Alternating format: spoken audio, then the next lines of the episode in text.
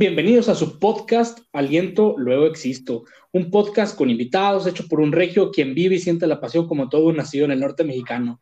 Hoy está con nosotros un aficionado rayado, conductor original del programa El Enganche. Hoy está con nosotros el señor Carlos Valdés. ¿Qué tal, Carlos? ¿Cómo estás? Hola, muy buenas tardes, Gil. Buenas tardes a ti, a todo tu auditorio. Un gusto estar aquí contigo esta tarde platicando de fútbol el gusto es mío realmente. Este, ¿Podrías compartirnos tus redes sociales oficiales? Claro que sí, con mucho gusto. En Twitter me encuentran como arroba valdés-carlos, valdés con S. Y en, el caso del enganche, en este caso, pues como arroba el enganche MX en, en Twitter y en Facebook como arroba el enganche nada más. Y ahí nos pueden encontrar con muchísimo gusto.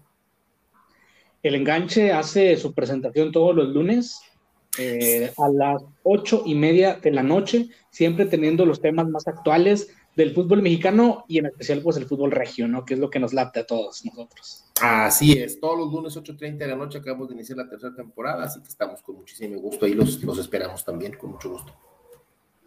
Bueno, sin, sin, sin dar un minuto más de presentación, quisiera entrar de lleno a este tema que me parece un poco sí me parece muy importante este, en esta época en la que Javier Aguirre está en el equipo y ahora con la llegada de Miguel Herrera, creo que también es algo importante para Tigres. Estamos hablando el día de hoy sobre la, la capitanía de un jugador en un club. ¿Qué se necesita hacer? ¿Qué se necesita para ser capitán de un equipo? Eh, mira, eh, históricamente eh, los equipos buscaban al jugador que tuviera más experiencia, que tuviera un liderazgo, que tuviera eh, personalidad dentro de la cancha. Y poco a poco esa, esa figura eh, de líder se fue diluyendo poco a poco hasta llegando a ser asignado a jugadores de moda, jugadores este, eh, de no tanto peso en el campo, con la excusa de decir, bueno, es que el líder ya el líder no necesita un café para poder ser capitán y creo que eso se ha ido diluyendo, a mi parecer, a lo mejor yo porque soy de la vieja escuela y la vieja escuela, eh, yo sigo pensando que para ser capitán se requiere ganárselo en la cancha y ganárselo con el ejemplo, ¿no? O sea, hablamos de cuestiones eh, técnicas, tácticas y cuestiones de, de personalidad que logren eh, hacer que un equipo salga en los momentos difíciles, ¿no? Yo sigo creyendo que esas deberían ser las características para ser capitán de un equipo. Estoy muy de acuerdo, este, digo, no es que sea vieja guardia, o sea, yo creo que esto es, es algo que el hincha, el aficionado se siente identificado siempre con su capitán, porque es el que más huevos le pone o el que más grita en la cancha, el que tiene más categoría eh, para tomar decisiones, eh, normalmente así lo es. Estoy de acuerdo en que en la actualidad este, nuestros capitanes han bajado un poco de calidad y no solo aquí en México, en Monterrey, sino, por ejemplo, el más claro ejemplo que se me ocurre ahorita es Neymar en la selección de Brasil. No me parece que sea un capitán este, realmente, sino como, como mencionas tú, es un capitán porque es el jugador de moda o algo por el estilo, ¿no? Sí, sobre todo tomando en cuenta eh, que, que, aunque sabe, aunque eh, sería ilógico y absurdo no aceptar que el fútbol es un, es un, es un negocio eh, y sabemos que la parte mercadológica pesa muchísimo para este tema y, les gusta seleccionar en base, eh, en base a, la foto que tiene que salir del capitán y es más fácil identificar a Neymar que a lo mejor otros jugadores que aunque tengan renombre, pues te vas por, lo, por el que más pueda vender en este caso, ¿no? Entonces, yo siento que eh, la, cuestión de la capitanía, yo siento que ha sido un poco eh, minimizada eh, de años para acá. Siento que tiene menos peso de lo que tenía antes. Incluso se, mencionaba hace muchos años que el capitán era quien tenía la, la, capacidad, la, autoridad para hablar con el árbitro en momentos de no estar de acuerdo en alguna decisión. Hoy eh, ya ni siquiera se, se, utiliza en esa forma, ¿no? Entonces yo por eso siento que ha estado un poco diluida, aunque en el vestuario debería ser el mismo que porta el gafet, el mismo que dentro del vestuario o dentro de la cancha eh, sea esa voz autorizada para ordenar al equipo, ¿no? Es cierto. De hecho, muchas veces algún refuerzo llega con la condición de, tener el repete de capitán. Muchas veces, por ejemplo, eso sucede mucho eh, cuando llega un jugador franquicia a, algún equipo de la MLS, este, que le dan todo. O sea, no ha demostrado nada en su equipo y solamente porque llega en categoría estrella, tiene la capitanía y creo que pues muchas veces no, realmente no, no debería ser así. O sea, como mencionas al principio, este, normalmente el capitán pues es el que tiene más tiempo en el equipo, este, porque tiene más peso en, la banca o en el, vestidor. Eh, y ahora, por ejemplo, si lo bajamos aquí en nuestro, en nuestro fútbol de cada día, este, en Tigres sí, sí, el capitán sí es el, el jugador eh, de comprometido que pesa en la banca, que pesa en el vestidor, pero yo en Rayados no encuentro uno. En los últimos años, quizá a lo mejor Nico Sánchez, pero no uno fijo, o sea, realmente no encuentro uno que tenga estos, estas características que la mayoría creemos que un capitán debe tener. Sí, lo comento de, mira, eh, eh, y, yo estoy completamente de acuerdo. Cuando traes un jugador eh, franquicia, o ya llamamos franquicia en MLS, y le otorgas la capitanía, es como eh, desvalorizar la experiencia o el, nivel que tenías en tus jugadores ya en tu plantilla actual, ¿no? Entonces yo, yo sigo pensando que la capitanía se debe ganar. Es cierto que lo demostraste en tu anterior club, pero en el club al que estás llegando aún no tienes ese, ese eh, nivel de liderazgo comprobado que tienes que realizar para poder ser capitán, según mi, punto de vista. Y en el caso de los equipos regios, yo creo que eh, eh, quizá a lo mejor por la historia de los, de los, de los títulos ganados y por todos los, los, logros que ha tenido Tigres, es más fácil identificar jugadores emblema. Creo que hoy Monterrey ha perdido o, o no, ha, no ha llegado aún a generar esos jugadores emblema que hoy tiene Tigres. Por eso creo que hoy en Monterrey cuesta más encontrar un, capitán, y, aquí ahí sí, ahí sí me voy a, remontar al cono sin gafet. Yo no encuentro líderes en el Monterrey. O sea, a lo mejor sí, Nico Sánchez, sin, sin ser un jugador que me agradara mucho técnicamente, eh, sé que era un líder en la cancha, eso es indudable, eh, pero siento que no hay jugadores líderes en el Monterrey, como ha habido épocas en que estaba lleno de líderes el club, la plantilla. Hoy no siento que el Monterrey tenga eso y sin duda alguna en los momentos más complicados es en donde salen esos líderes y hoy siento que eso no, no tiene el Monterrey. A lo mejor las, las características un poquito banjón y tenía más, más era más de, de garra y de, de ganas que, que técnicamente, ¿no? Normalmente buscamos un capitán que sea técnica y tácticamente y en sus características humanas también líder, y ahí es donde a lo mejor le faltaría un poquito, ¿no? Pero sí, Monterrey creo que ha faltado mucho de tener esa, esa, esa personalidad dentro de la cancha. De hecho, creo, si me pongo a recordar, este, en Tigres, incluso antes de, esta, de estos torneos que, bueno, ponle que del 2015 a la fecha, ¿no? Que es donde está el grosor de sus campeonatos, anteriormente sí te encontrabas jugadores, este, pues, capitanes, emblemas con, este, me parece, por ejemplo, Lucas Lobos era un claro ejemplo, Mancilla, eh, no sé, incluso hasta cuando llegó Niño. Fabián Álvarez, Niño mismo. Niño mismo, Guayala, este, desde el principio ellos tomaron esa batuta, ese rol.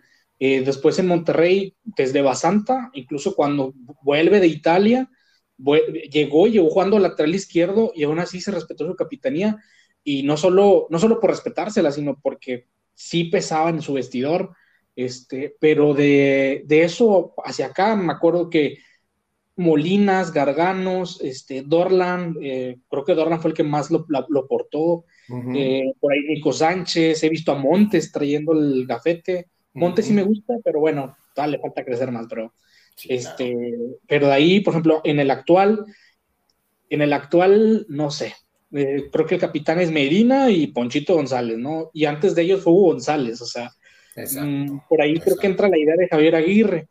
Y aquí va mi punto, Carlos. Yo encuentro en estos dos equipos este, como que dos formas de otorgar esa capitanía, ¿no? Miguel Herrera respeta, respeta la carrera de sus jugadores en Tigres, ¿no? Como con Guido, con Nahuel, con Guiñac, pero en Monterrey llega Aguirre y no, no, no respeta eh, esa, eh, esa entrega que ha tenido el jugador. Eh, le otorga la capitanía Hugo González con la, la, forma, bueno, la, el razonamiento de Javier Aguirre se lo otorgo para darle más confianza o seguridad al jugador, ¿no? Con Pochito González es lo mismo, lo declaró en una entrevista hace poco, ¿no? Este, esa es la forma de pensar de él y la forma de pensar del Pío Herrera contrastan demasiado. ¿Tú qué piensas en eso? ¿Qué piensas al respecto?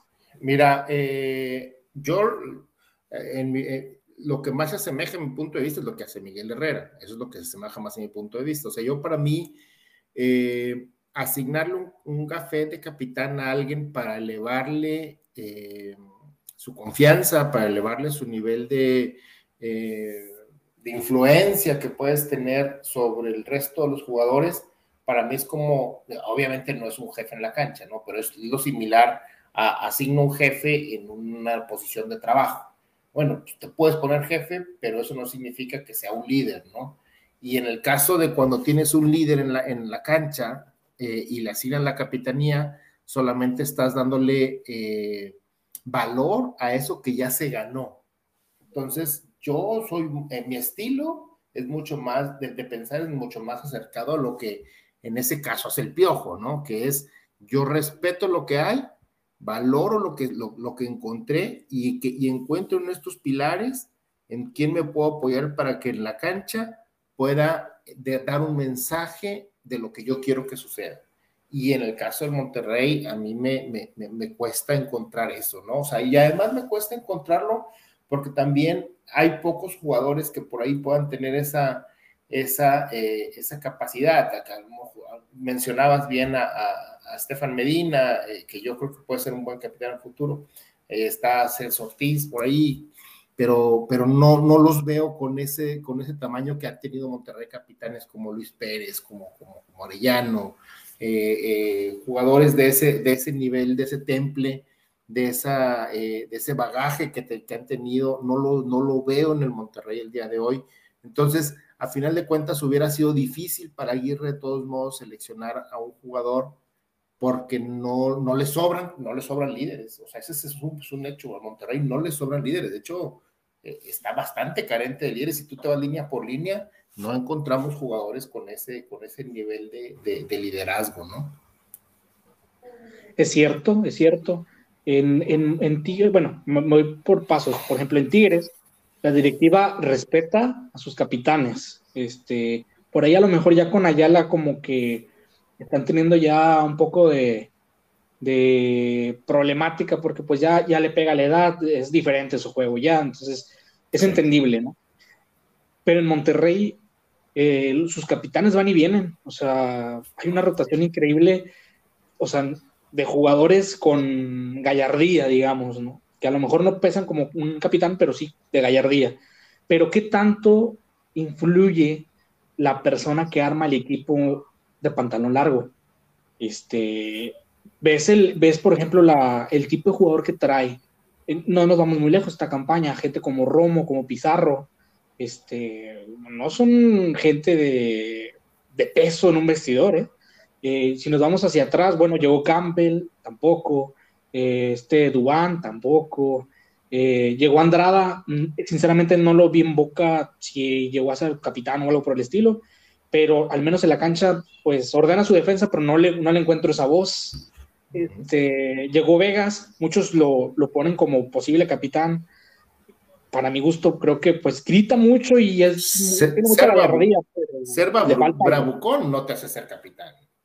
Exacto, me parece exacto, exacto. Y por ejemplo, lo podemos comparar con Nico, que también no es bravucón, pero creo que tienen como que el mismo tipo de juego. Bueno, antes cuando Nico estaba más joven, ¿verdad? Pero igual yo a Nico lo veía como uh, una persona cero problemática en la cancha, ni con sus rivales, ni con sus jugadores. Pero sí le faltaba mucha calidad. En el caso de Vega, sí me parece que es más bravucón este, que, que capitán. Este, por ahí eh, bueno, nos podemos seguir mencionando refuerzos, este, no encuentro, no encuentro, o sea, que nuestra directiva traiga un jugador pues con ese, con ese baraje, con esa experiencia de voz. Por ahí puede entrar Héctor Moreno, ahorita que lo pienso, este, pero llegas a un plantel obviamente que ya tiene mucho tiempo jugando junto, entonces es complicado pesar en el vestidor así, pero creo que Moreno es como que lo más cercano posible a un capitán, ¿no? Eh, y como mencionaste, eh, lo que es Medina, Celso, me parece de los jugadores más regulares eh, en las alineaciones y que puedan tener cierto voz en sus jugadores, en su, en su vestuario. ¿Qué opinas de eso, verdad?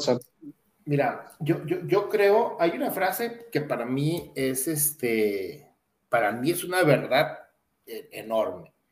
Eh, la personalidad de las directivas, el estilo de las directivas se plasma en la cancha. O sea, para mí esa verdad es increíblemente abrumadora. O sea, yo estoy completamente convencido que el trabajo que se hace en la planificación, que el trabajo que se hace en el dibujo, que se hace en los, en los bocetos, que se crean en las directivas, va y se plasma en la cancha. Es, es un, eh, una causa y efecto, ¿no? O sea, yo, yo creo poco en los accidentes en el fútbol, al menos en la, a largo plazo, te puede pasar un accidente como un rebanón del América, el Monterrey, eso es un accidente, sí, pero a largo plazo yo creo poco en los accidentes en el fútbol y creo que se planean las cosas y el, lo que vemos en la cancha es la, es, es la personalidad que tiene la directiva que pone a sus jugadores en la cancha y que pone al técnico en la cancha. Yo creo que no pasan cosas por accidente, creo que las cosas pasan porque así se deciden. Y, y, y hoy el, el, el, plantel del Monterrey, lo que hemos visto los últimos años de Monterrey es un reflejo de, lo de, la directiva que ha tenido el Monterrey. Y, igual con Tigres, ¿no? Creo que son reflejos y no nos vayamos muy lejos, o sea, vemos las personalidades, bueno, el Tigres este eh, acaba de entrar, ¿no? Eh, pero vemos este plantel que armó en su, en su, en su momento este, el ingeniero Rodríguez y vemos el, eh, el, equipo que ha armado Vela junto con, con Davino y, y, coincide completamente la personalidad de cada equipo, ¿no? Entonces, yo creo que, que tienen totalmente que ver las, las directivas, es un reflejo de, y, creo, creo que al Monterrey le sigue dando miedo tener ese tipo de jugadores que le puedan generar un conflicto a la directiva. O sea, creo que todavía, todavía le tienen miedo a tener un Herbiti en la cancha, un Herbiti que le metía presión, un Guille Franco que metía presión a la directiva, un mismo Arellano que sin ser problemático sabía meter presión a la directiva un Humberto Suazo que decimos que, que, que, te, que, te generaba conflicto a la directiva y que tenés que tener los pantalones para poder resolverlo. Creo que hoy, creo que hoy la directiva de Monterrey sigue teniendo miedo a tener ese tipo de jugador de ese nivel de, personalidad para saber manejarlo. Esa es la menos, así lo veo yo desde afuera. Sí, yo también lo veo igual. Este, no sé qué tanto sea por lo, bueno, pues ya decirle inexperiencia a la directiva, pues ya no, digo, tiene 6, 7 años del equipo, uh David. Este, sin embargo, o sea, sí creo que la, que la falta de llegada de jugadores de ese, de ese tipo eh, se debe, me parece, como dices, a que no quieren agarrar el toro por los cuernos, ¿verdad? Quieren algo, algo que no genere problemas, que, este, que sea tranquilo. Normalmente, según yo, sí los, los estudian los, los refuerzos, ¿verdad? Que no sean problemáticos fuera de la cancha. Sin embargo, algo, algo falta para hacer clic en ese tipo de refuerzos, en ese tipo de, refuerzos con vistas a ser capitanes del equipo. Como bien mencionas, Herbiti, Arellano, Luis Pérez, este, todos tenían sus cosas, o sea, no eran jugadores perfectos eh, en cuanto a la disciplina. Esto ni se diga, pero creo que en la cancha era totalmente demostrable su, su calidad y su, y su, su capitanía, ¿verdad? En el equipo. Y fuera de ella, igual. Este, por ahí, bueno, si quieres agregar algo. Sí, no, eh, hemos tenido equipos históricamente eh, llenos de líderes en la época de Pedro García, que tienes a Carlos de los Cobos, a Félix Cruz, tenías a, Memo Muñoz, tenías a Bahía, tenías este, a Martelotto, tenías líderes, teníamos la, época de los 2009 a 2011, tenemos 2014, o sea, y ahorita yo sí veo esa, esa falta, ¿no? Justamente te iba a preguntar, iba hacia ese punto, ¿no? Recordaba un poquito los, los capitanes anteriores y hacerlas como una comparación con lo que tenemos ahora y pues por mucho hay una diferencia enorme, realmente. Sí, sin duda. Incluso normalmente, yo digo, y, también no olvidemos en, la, en Tigres, eh, tantísimos años, Tomás Boy, que tenías un capitán del tamaño del estadio, ¿no? Tenías un capitán hecho y derecho que, que daba la cara por el, por el equipo, daba la cara por el club. Tenías un jugador, el líder en la cancha, líder en el vestuario, técnica y tácticamente ordenadísimo y, capaz de hacer lo que quisiera en la cancha, ¿no? Estábamos hablando de, de señores capitanes que tenía, ¿no? Y en esa época, eh, si nos vamos también a la época de los 80 en el Monterrey, tenías un Jalapa Ortega que corría toda la cancha que podía hacer y deshacer este, eh, eh, con, con, tanto pundonor que, que, jugaba. Y si nos vamos más adelante, este Félix Cruz, y si, o sea, realmente Monterrey ha sido, Monterrey, me refiero a la ciudad, Monterrey Tigres, ha sido una, aunque no ha sido, históricamente no es una ciudad ganadora, que, este, es, es, que, este, eh, que esta característica se ha ido cambiando los, la última década, los últimos 10, 12, 15 años, pero históricamente hablando del, del, del fútbol regiomontano son, son equipos no ganadores, son equipos perdedores en, en general. Eh, hablamos de que normalmente han tenido un jugador emblema que se conecta con la afición y que conecta con el con, con, con, la plantilla de jugadores que tienes, ¿no? Entonces, eh, en los últimos años hemos estado un poco alejados y, y, y, y, digo tanto que es reflejo de la directiva porque si nos vamos a, a la conexión que tiene la directiva con, con, la afición, pues hoy seguimos dándonos cuenta que se sigue haciendo más grande la brecha entre directiva y afición, al menos en el Monterrey se sigue abriendo la, la brecha, ¿no? Y eso se va manifestando en la cancha, o sea, no pasa nada en la cancha por, por casualidad, pasa por una causalidad, que es de decisión de quien toma eh, eh, las riendas del club, que es en este caso la directiva, ¿no? Totalmente de acuerdo. Este, uno pensaría que al paso de los años, eh, mientras tu directiva toma experiencia, digo porque no tienen una experiencia anterior, sí, el trabajo se iba a notar más, ¿no? Este, pero el trabajo no, no, termina cuando traes un refuerzo y contratas este, jugadores estrellas o que cuestan caro. El, el, trabajo debe de continuar y es un trabajo sin fin, porque trabajas, sí, para una empresa, sí le reportas a FEMSA, pero siempre debes estar pensando en tu aficionado. No deja de ser un, una responsabilidad social que FEMSA haya tomado al Monterrey o que Cemex haya tomado a Tigres. Tienen que estar siempre con la mira en el aficionado, que es el que ve juega y aparte compra fútbol. Entonces, eso es lo principal.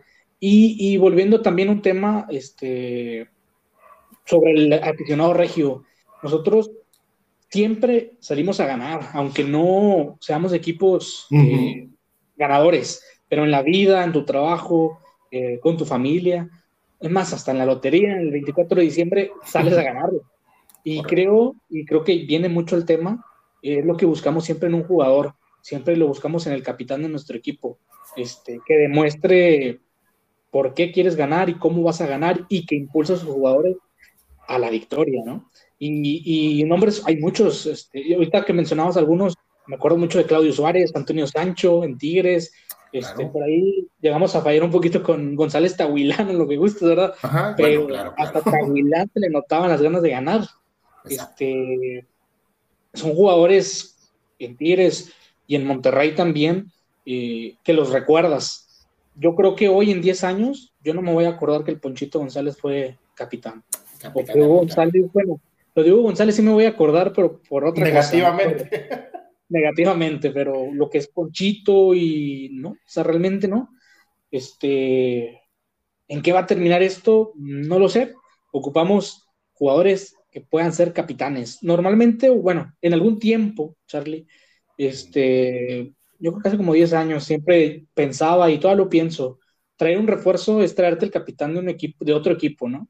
Muchas veces pega, a veces no, como Luis Fuentes cuando vino de Pumas. Correcto. Pero, por ejemplo, otro ejemplo importante en Tigres, llega Bigón, Bigón viene siendo capitán en Atlas, en Pumas, y aquí a lo mejor no es capitán, pero marca diferencias, o sea, marca diferencia aunque no sea en el gol, aunque no sea en el pase a gol, pero lo es jugar y es un capitán. Entonces creo que, creo que los refuerzos siempre deben de ser, pues bajita la mano, capitán su anterior equipo, eh, sea cual sea, digo, pues el capitán del Atlético San Luis, pero estoy seguro que viene a rendir. Claro, claro, estoy completamente de acuerdo y, sobre todo, si viene, si viene siendo capitán eh, en toda la extensión de la palabra, ¿verdad? más allá de, más allá de portar el gafet, si viene a ser realmente un capitán dentro del club, seguramente te acercas más a que te va a rendir sin, sin hablar de que sea una estrella, ¿no? O sea, hablamos de jugadores que, se, que tienen la personalidad y el talento para que minimices la posibilidad del fracaso al traer ese jugador. Entonces, sí estoy completamente de acuerdo. Ahora, hay que, hay que, hay, ahorita que decías de la directiva que el Monterrey, del Monterrey que va aprendiendo, eh, que ya está muy largo el proceso de aprendizaje que dentro de ese proceso de aprendizaje ha tenido éxitos, claro que los ha tenido, eh, y eso es muy, muy, muy bueno. Eh, siguen, siguen, sigue esta directiva teniendo altísimos presupuestos y sigue todavía jugando a experimentar qué hacer con tanto dinero. ¿eh? O sea, y, eso lo, comento justamente por, por, lo que acabas de decir, ¿no? Eh, creo que ese tipo de jugadores, sigo buscando jugadores que, que, tengan esos destellos antes de buscar jugadores que en los momentos de apremio tengan ese aplomo para sacar adelante el equipo. Entonces siguen jugando con, tanto presupuesto que se tiene. No es fácil administrar tanto dinero, ¿eh? eso es un hecho. No es fácil. Estás en, en lo cierto, ya nos decía este Luis Miguel Salvador, este, en sus tiempos no había este presupuesto. Este, hay que aprovechar lo que lo tienes. y bueno, somos equipos rivales en, el estado y, por ejemplo, ves a la nueva directiva chilanga de Tigres y los refuerzos que trajo me parece bien, me, han parecido bien. Este, en Monterrey también, está, o creo que la idea estaba bien, este, pero falta plasmarlo en la cancha, ¿verdad? Y en Tigres sí se plasmaron, y ahora falta que Córdoba lo plasme también, y vamos a ver cómo, cómo funciona Romo y el regreso de Pizarro. Este, pero, pues sí, es un, un aprendizaje en Monterrey, pero ya, yo ya estoy harto del aprendizaje, o sea, resultados tiene que haber siempre, ¿no?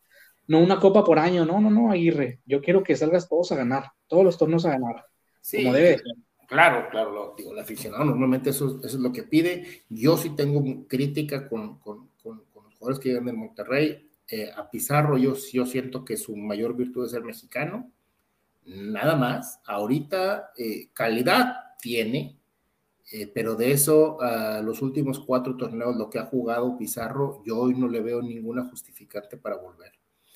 Y en el caso de Romo, que tiene una calidad fuera de duda y que le viene a sumar al Monterrey, mi grandísima crítica es, yo quería que él viniera a competir con Poncho y con Charlie.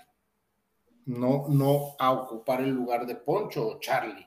Entonces, para mí se me hace eh, eh, muy poco inteligente decir sustituyo por cuando era, lo tengo que adicionar, ¿no? Y sobre todo cuando tienes monedas de cambio, cuando tienes un, Gallardo, cuando tienes laterales como, como Eric Aguirre y tienes lateral como Estefan Medina y Gallardo ha tenido un bajón y que también lo puede usar como moneda de cambio, soltar una posición por posición eh, con un jugador con el mismo nivel de proyección, a mí no se me hace lo más inteligente, ¿no? No porque creo que Monterrey pierda, no creo eso, pero creo que no era lo que Monterrey necesitaba. Monterrey necesitaba tener competencia en esa zona de la cancha, que hoy vas a seguir sin tener esa, esa competencia, ¿no? Ah, porque para mí Pizarro hoy no le compite ni a Ponchito ni le compite a, a, Romo, ¿no?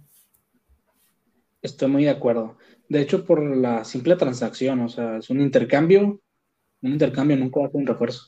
Un intercambio estás intercambiando un jugador que a lo mejor tiene más calidad el que viene, probablemente, digo, la edad la tiene, tiene que ser mejor, ¿verdad? Pero como dices tú, no, creo yo que no es un refuerzo, no, no viene a reforzar esa, esa, esa zona, simplemente cambiaste nombre por hombre, ¿no? Y lo de Pizarro es lo mismo, parece que no es un refuerzo, es un jugador que vienes a complementar tu base de mexicanos, pero no es un refuerzo por lo que viene jugando. Esperemos este, que, que, funcione la cancha y que pueda demostrar esto que no demostró durante los últimos años y que quiere quedarse en México o que quiere, que quiere al Mundial de perdido, ¿no? Sé que Romo lo va a hacer, se nota que es un jugador profesional, con compromiso, de nota, sí, sí quisiera que hubiera competencia con Charlie ahí, pero bueno, es una mala, mala decisión probablemente. Este, traer a Romo no, sino que Charlie se fuera. Eh, y lo de Pizarro, pues teniendo ilusión de que, que, él se saque la casta y que pueda marcar diferencia, que creo que es lo que Monterrey necesita. Lo, lo, hizo en Pachuca, lo hizo en Chivas, fue campeón con los dos. Eh, Monterrey fue campeón. En la liguilla pesó, en las finales, en la final no, no pesó, pero al menos sé que tiene ese algo que sí podría lograr este, calidad tiene, no, no, que, no, no, no, no, no, este, que se malentienda lo que digo, calidad la tiene, o sea, calidad tiene, y creo que tiene muy por encima del promedio jugador mexicano calidad, o sea, esa parte está fuera completamente de duda, en el caso de Pizarro, lo que me preocupa es su consistencia, ¿no? Si, si lo queremos para tres juegos, yo, yo creo que sale muy caro para tres partidos, ¿no? Entonces, este, pues de él depende. Ahí sí que depende completamente de, del mismo Pizarro y de qué tanto Javier Aguirre le exija llegar a ese nivel óptimo para que pueda desempeñarse, pues como debe de hacerlo. ¿no? Es correcto, es correcto, Charlie. Para cerrar nuestro podcast, Charlie. ¿Quién debería ser capitán en Monterrey y quién debería ser en Tigres?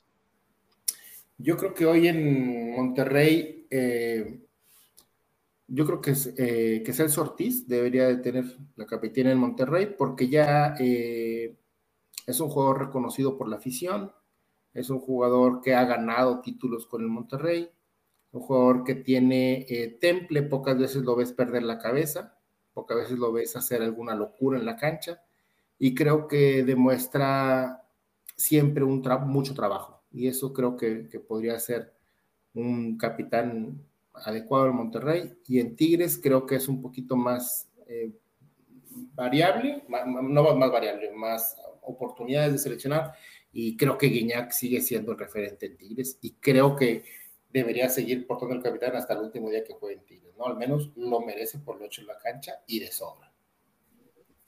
Estoy en la misma línea que tú en ambos equipos. Celso se lo ha ganado, y Quiñac, pues no, ni, ni, ni, ni qué reclamar, ni qué explicar. Este, aún así, si Guiñac llegara a retirarse, eh, creo que el segundo sería o Pizarro o Nahuel, el que quede jugando realmente. Exacto, que en ese caso, bueno, ya si sabes que quitamos a Guiñac, yo mira mucho más todavía por, por Pizarro, por la cuestión de la, de la disciplina o del, digo, ya es cuestión de, ya es muy cuestión de gustos, ¿no? Yo no soy muy del estilo tan estrafalario de, de, Nahuel, ni con el tipo de liderazgo que pueda tener. Como tampoco Pizarro soy muy fanático, pero, pero creo que al menos dentro de la cancha eh, es un poquito más, eh, al menos vamos a decir menos, menos este, extravagante que, que Nahuel, ¿no? Entonces yo miraría todavía un poquito más por el tema de Pizarro. Sí, sí, sí. De hecho, sí, digo, a lo mejor Nahuel caería como en lo que platicamos de, de Bravucón con uh Vegas, pero, pero creo que los años en Tigres, las copas que él ha ganado en penales, creo que lo pone en una posición en la que él tendría que ser capitán si Guiñac y Pizarro ya no están. Sin duda alguna, sin duda alguna. Yo también lo veo así de esa manera. O sea, no, sí, no, tampoco sí que se malinterpretara, creo que, me, creo que tiene un nivel de, de liderazgo altísimo en Tigres, altísimo y, merecidísimo y ganado en, la cancha eh, partiéndosela. Eh, solamente es cuestión de gusto mío, ¿no? Es cuestión de, del tipo de capitán que a mí me gustaría ver en un equipo, nada más. Para cerrar, Charlie, ¿algún comentario? Eh, pues nada, vamos a esperar a ver, a ver cómo, cómo, cómo funcionan los dos equipos. yo creo que yo creo que los dos equipos con o sin refuerzos ya tenían la obligación absoluta de estar peleando títulos, o sea, eso eh, creo que no se, no se requería de llegar refuerzos para poder exigirles eh, a los dos equipos de Monterrey estar peleando el título del siguiente torneo. Miguel Herrera ya cumple, ya inicia su segundo torneo, Aguirre inicia su tercer torneo. Eh, creo que tenemos que exigirle a los equipos lo necesario para que estén a la altura del nombre de la ciudad de Monterrey. En la medida que esto pase, en la medida de, que, de que le exijamos de esa manera, seguramente van a estar a la altura, porque si bien han ganado últimamente, todavía nos debe mucho el fútbol de Monterrey a esta ciudad por lo que representa en México. Y, por último, pues muchísimas gracias por, por invitarme, Gil, y, por darme la oportunidad de platicar pues con toda la gente que, te escucha aquí en, tu programa. El, gusto es mío, este, me da, ojalá no sea la, la, primera y última vez que estés conmigo, este, me gustaría tenerte en algunos otros eh, podcasts, eh, al final de cuentas, nunca voy a estar solo en este podcast, siempre voy a tener un invitado y obviamente todos los invitados son con calidad y tú eres uno de ellos. Muchísimas eh, gracias. Totalmente de acuerdo con lo que, con lo que dices.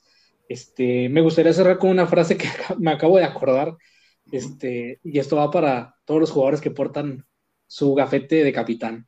Alguna vez dijo el papá de Chava Iglesias al morir en los baños de su vestidor, en el Club de Cuervos, en el programa de Netflix. Sé un capitán, sé un capitán, carajo. Este, ojalá, ojalá entiendan la referencia, ¿verdad? Bueno, pues, pues por mi parte es todo. Muchísimas gracias por escucharnos. Este, nos vemos a la próxima.